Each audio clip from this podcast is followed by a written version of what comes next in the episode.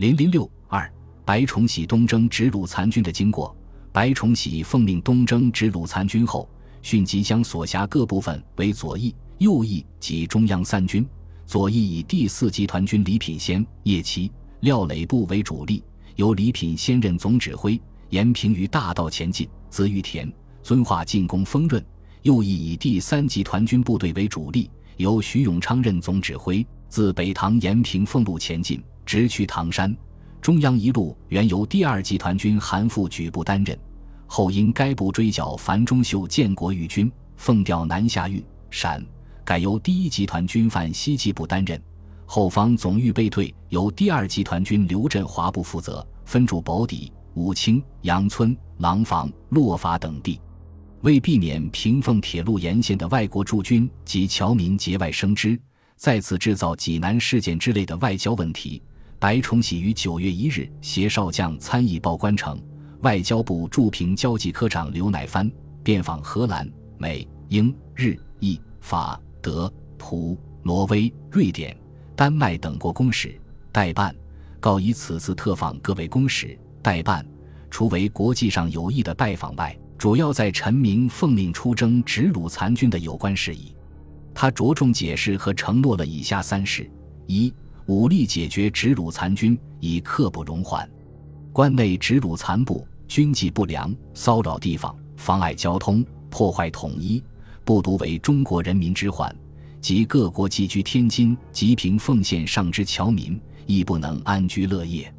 故最近迭辞电催，从速进兵解决。二对直鲁残军有必胜把握。就军事上而论，直鲁残部号称四五万人，枪支不过三万，该军之战斗力不问可知。故对此次军队之解决极有把握。最多不出一月，必可肃清。届时禁域交通必可恢复，此当为中外侨民所共盼望者。三，当全力保护各国侨民利益。本军经过各地，对于中外人民生命财产，自当一体竭力保护。应请转告贵国侨民安居乐业，无相惊扰。各国公使及代办对白崇禧的承诺普遍表示满意。有的甚至答应派遣武官随军前进，遇事妥商。白崇禧运用外交手腕，取得了免外人之阻碍的预期效果。九月二日夜，白崇禧出发东征，由北平抵达天津。次日，正式下达作战命令，其要旨如下：一，又以徐永昌所部，务于七日以前占领芦台、杨家泊之线后，以主力与中路军联络。由铁路以南地区进攻唐山、开平之侧背，破坏敌人后方铁路，断其退路。奏效后，即向烙亭追击前进，至滦河西岸待命。二中路军范西季所部，务于七日以前占领宁河、丰台之线后，与右翼军联系，进攻需各庄与唐山正面之敌。奏效后，即沿铁路追击前进，至滦河西岸待命。三。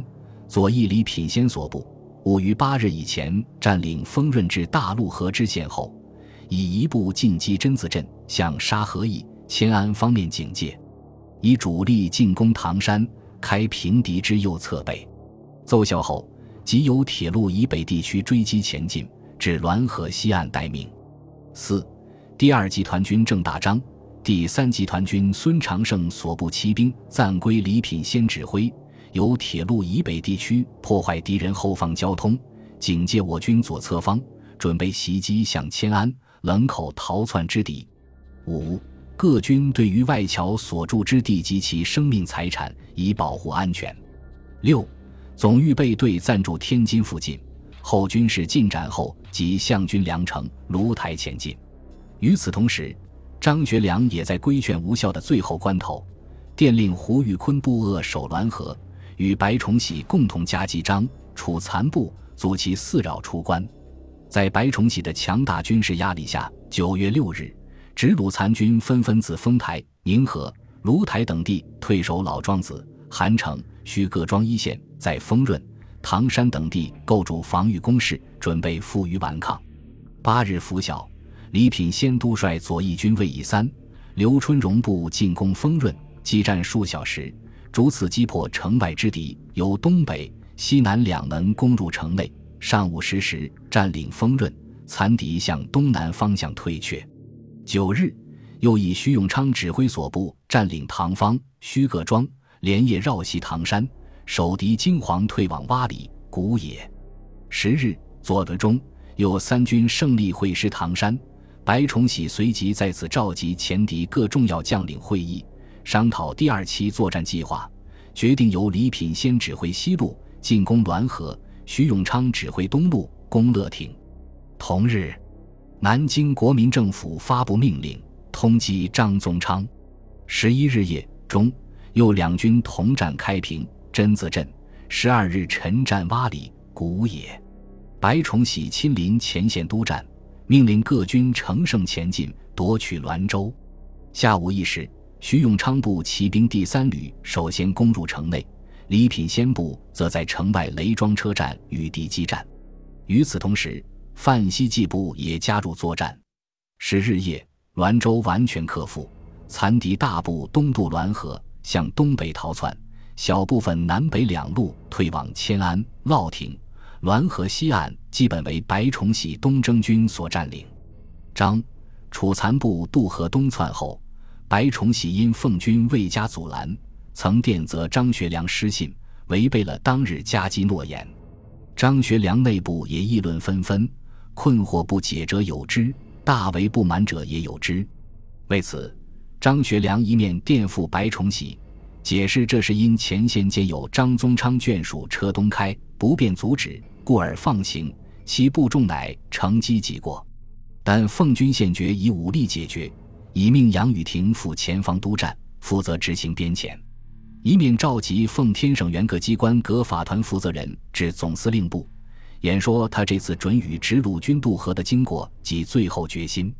他说：“鉴于直鲁军野蛮形成，他曾电令胡玉坤军长扼守滦河，四据胡军长电讯，如张之家眷因败退渡河，可否令渡？本总司令以其末路可悯，复电准予放行，不意该部竟于列车内。”满载武装军士，冒充家眷列车渡河后，立将奉军守桥之一部分军队缴械，并向驻守奉军开枪反抗。胡军长当即反奉面陈经过，并为张宗昌曾云：可以凭借某种军队夺海直鲁，恢复当日地盘，如可随我取一致行动等语。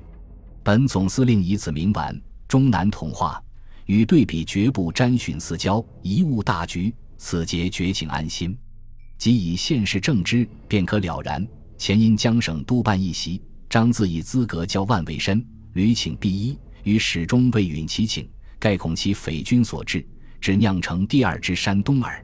此可见本总司令对张之态度矣。且张不知恶报，举国共恨。此次绝技彻底铲除，只为国家削除大患，预计一星期内可完全解决。请转告商民，比知此次战事之真相，勿资一句，视为之判。张学良一如既往，对这次武力铲除直鲁残军，仍表示要由奉军独立担任。当他得知白崇禧东征军已有部分部队渡过滦河追击张楚残部时，曾不止一次致电白，提出奉军已在石门寨等地与张宗昌残部接火，不日即可肃清。请白电令所部不必过河，由他自行解决。白崇禧有感于张学良已表示愿意服从国民政府，自应以心奉天使之，解决直鲁残孽，是奉方立功国家之绝好机会。无人既不以旧日眼光看奉方，故乐将此种机会与彼。另一方面，也因东征军内部有少数部队与奉军颇隔阂，怕引发不必要的误会，再加上北戴河。秦皇岛、榆关等地均有外军屯驻，关系复杂，万一因此引起外交纠葛，更是他担当不起的。于是当即电令各部为渡河之师，据陈兵滦河岸，架桥待渡；以渡河之师就地待命，暂勿前进。河东之事暂听张学良负责。张宗昌见奉方与直鲁军似已无多少调和的余地，失望之余，于九月十四日发表抗奉通电。指责张学良是与等为敌寇，勾连赤贼，向南请和，实被先人之遗训，故不得不还师向奉，与奉军兵戎相见，并假借名义将奉军及金纯、胡玉坤、于学忠等军长列名其中，企图挑拨奉军内部和张学良、白崇禧之间的关系。张学良也针锋相对，于是日通电奉军各军官予以驳斥，指出奉军对南妥协是为尊重民意，避免战争。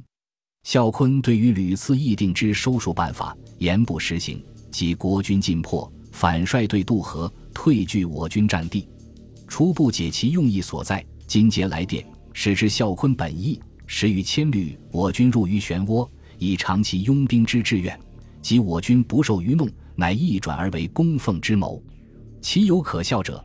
殿为署名，仍将我方军长牵连加入，实则吉胡于各军长现正着手将该军结交武装，何至有列名之事？但他最后仍幻想通过他与直鲁军之间的个人旧义来消除战火，因而委婉表示：孝坤果能觉悟来归，有意自当如故，学良日来所取断然之处置，实具不得已之苦衷。九月十七日，张学良还特地发表劝告直鲁将士一文，表示他与直鲁将士袍泽多年，久同患难，对于该军意在保全，并非其事。该军如能恪遵命令，结交武装，将来改编以后，仍当留用，及编余之将校，亦悉照幕代军官章程办理。但是，张学良的个人友谊丝毫没有打动张宗昌的心。奉军与直鲁军的战事仍在继续进行。由于奉军准备不足，白崇禧东征军又应张学良之请暂未加入作战。奉军在战事最初的几天里，明显处于不利地位。九月二十日，杨杰向报界记者透露，关内奉、卢两军之激战，其十八日止，奉军却受挫败。张、楚残部作战疏猛，奉军曾一度退北戴河。秦皇岛闻炮声隆隆不绝，一时奉军即有出关之势。张学良也不否认这一事实。据当时报载，张学良至白崇禧巧殿，对鞍山奉军出战之失利，亦承认不讳，并自述其种种苦心，称为向所未遇之困难。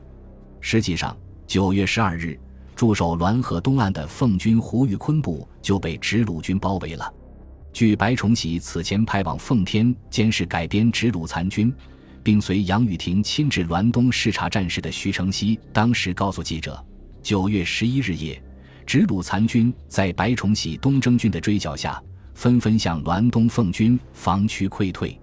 起初，他们扬称将空车放回滦东，情愿受鞭。胡玉坤信以为实，未加戒备。后该向空车。到距滦河桥约二里之米各庄车站停车，而东面六列车所藏者均为作战兵士，并分向鞍山附近布置战壕。胡玉坤部遂陷于重围状态。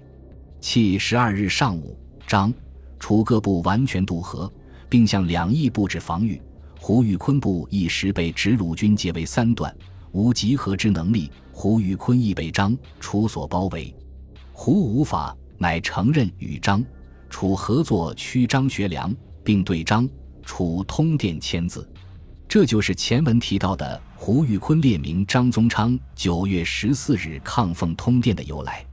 但是暗地里，胡玉坤仍在鞍山谋集中攻击，是被张、楚真知以胡合作既无诚意，乃令全军于十三日拂晓向胡军猛烈攻击，胡军第十四师即全军覆没。